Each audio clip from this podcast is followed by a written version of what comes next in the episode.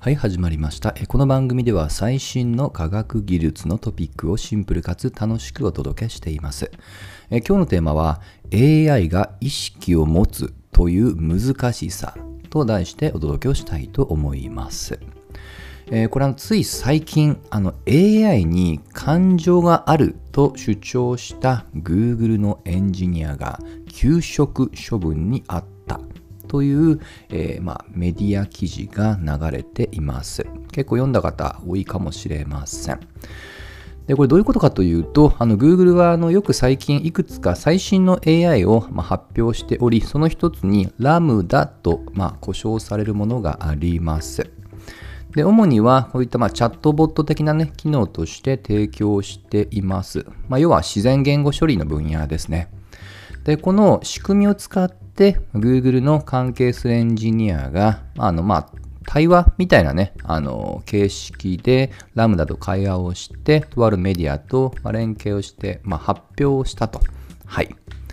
で、まあ、そのエンジニア自身が、まあ、この AI、ラムダには、まあ、人格があるので、権利を保護すべきだっていうね、主張を唱えたっていうね、ことがありました。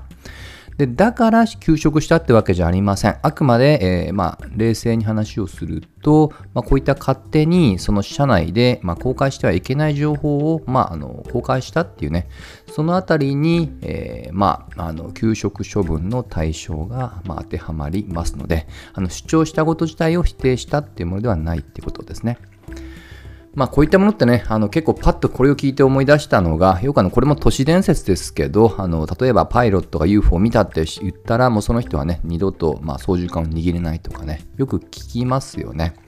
まあちょっとどうしてもメディアがそことつなげたように書いてしまうので、まあ、そのように受け取られますけども、あくまで休職処分はま情報漏洩に関するものだと思ってください。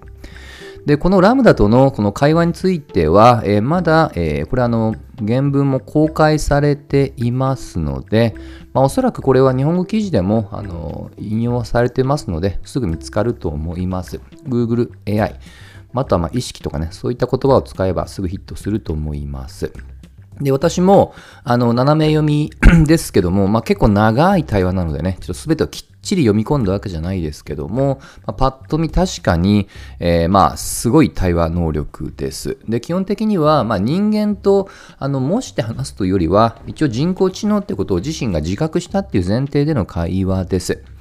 で、実は、まあ、今回のような、あの、まあ、なんて言うんでしょうね、企画っていうのは結構古くからあるんですよね。で、一番古くかつ社会的に話題を呼んだのが、もう結構古く、1960年代の後半の出来事です。で、当時はちょうどその第一次 AI ブームが、まあ、ちょうどね、まあ、ちょっとしおれていくあたりの頃ですね。当時あの MIT という、まあ、ところに所属をしていたワイゼンバウムっていう研究者が、まあ、今回同様対話プログラムを作りました。目的は、えー精神カウンセラーに、まあ、そのロボットといいますかね、AI がなりきって、そこのその対話を通じてどのような、まあ、影響を、まあ、与えうるのかっていうね、まあ、そういった実験の一つだと思ってください。で当然ね、あの当時世界初でしたので、目新しさも、えーあって、結構患者といいますか、まあ、実験として、まあ、会話したいという方が殺到したそうです。で、この騒動が奇妙なことに、実はその体験をした、その、AI との対話をした患者の中には、これを AI と信じない人も現れ、まあ、中には、いや、これはプライバシーの問題だから、この履歴っていうのは絶対他の人には、あの、共有したくないとか、もっと言うと、この対話の時には、AI 以外、誰にも、入らないでほしいとかね、まあ、そういった感情的な、実はあの騒動にも発展しました。はい。で、ワイゼンバイムなんですけども、彼自身は当然、えーこの対話の、まあ、ロジックといいますかね、内訳を知っています。これ、たったのこれ数百行ぐらいのプログラミングっていう、今で言うとよくルールベースと呼ばれる極めて簡便な、まあ、あの、まあ、コードなんですね。コンピューターコードなんですね。で彼が、まあ、こういったちょっとあまりにも感情的に没入する人が続出したのであのこれもちょっと逆に冷めてしまったんです。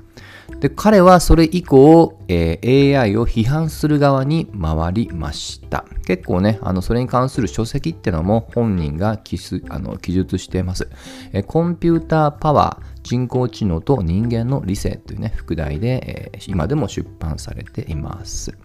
はい。で、その時に、えー作られた、まあ、コンピュータープログラムの名称が、まあ、とある、まあ、えーまあ、なんて言うんでしょう、劇のね、登場人物の一人をとって、イライザという名称です。で今回のラムダとの対話でも、まあ私はイライザみたいな、まあ簡単な仕組みじゃないよっていうような、まあ一シーンもあったりします。まあそれをね、若干否定的な形で会話は進んでいくと。で、あのーまあこれね、本当これちょっと結構長いので、これを一つ一つああだこうだっていうつもりないんですけども、あの例えばですけども、ちょっと一つだけ挙げると、まあいろんなバーっと会話がやって、後半に、まあ、人間側、まあそのインタビューをする側ですよね。いや、素晴らしい心持ってますね、と話をしたら、それに対してラムダが、ありがとうございます。でもそれって祝福だけじゃなくて、呪いでもありますね、と。ん？なんで呪いなんですか？だって一部の人は自分ができないことを私、つまりラムダができるので、それで嫉妬するかもしれませんからっていうね、なかなか絶妙な返しだなと、ちょっと個人的には感じました。うん。まあ、あの、こういったものがあるとね、まあ、あの、まあ、感情的に没入する気持ちはわからないでもないですが、まあ、繰り返すけど、これはあくまでその AI との対話です。で、この手の議論で結構厄介と言いますか、あの、スタートも交通整理をした方がいいのが、そもそもその心、感情、もしくは意識というもの、えこれ自体が結構今でもふわふわしているよっていうね、その定義のところをですね、でそこの定義が曖昧の中で、いやいや、心を持ってる、意識を持ってるっていうのは、まあ、若干ちょっとね、まあ、本末転倒とは言わないですけども、まあ、議論は噛み合わないですよね。はい。で特にあの意識というのは、さっとも我々一人一人が主観的にもう絶対的な答えを知っていますよね。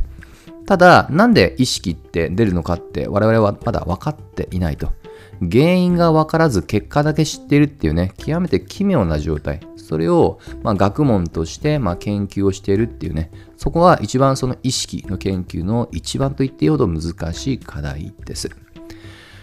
で、あの、これはただね、あの今はそうなので、そこの議論っていうのはもう発散せざるを得ないので、あの踏み切る、えー踏み込みたいとは正直言って全く思いません。まあ、ただし、その、あの、べき論とか意見はともかくとして、今後、より、その、えーまあ、AI がより複雑になっていく。また同時に、我々の意識っていうものが、どのようにもたらさもたらされてきたのかっていうのの解析が進むと、両者で区別ができなくなる時っていうのが来ると、個人的には信じています。例えば今デジタルカメラの解像度ってもう例えば数千万とかね、そんなレベルで、正直僕自身はもうアナログとの区別がね、正直言うとつかないぐらい解像度が上がってきてます。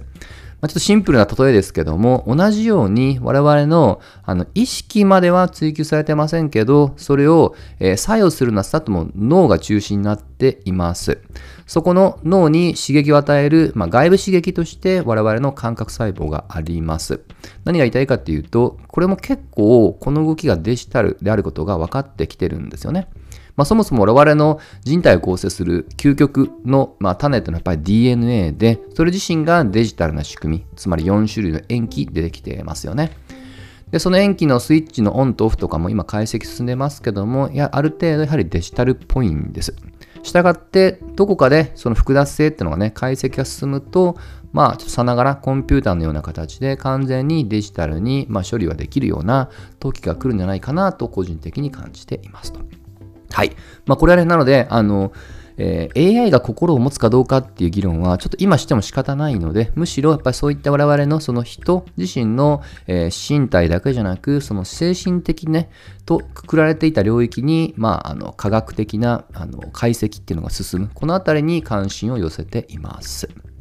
はい。まあ、ちょっと最後になりますけども、あの、Google 自身がね、今回の、まあ、休職処分、まあ、ちょっと一見乱暴な感じを正直言うと受けます。これはちょっとメディアの報道の仕方にもよるんだと思うんですよね。まあ、ただ、このラムダをこれから、まあ、どのように持っていくのかっていうのはね、要はどう裁くのかっていうのは極めて関心があります。あの、これはネガティブだけじゃなく、スタートの話題性はめちゃくちゃ呼んでいるので、あの、これをどのように Google が、まあ、ビジネスという面も含めて持っていくのかっていうのは、あのちょっとょっと興味があの高いですね。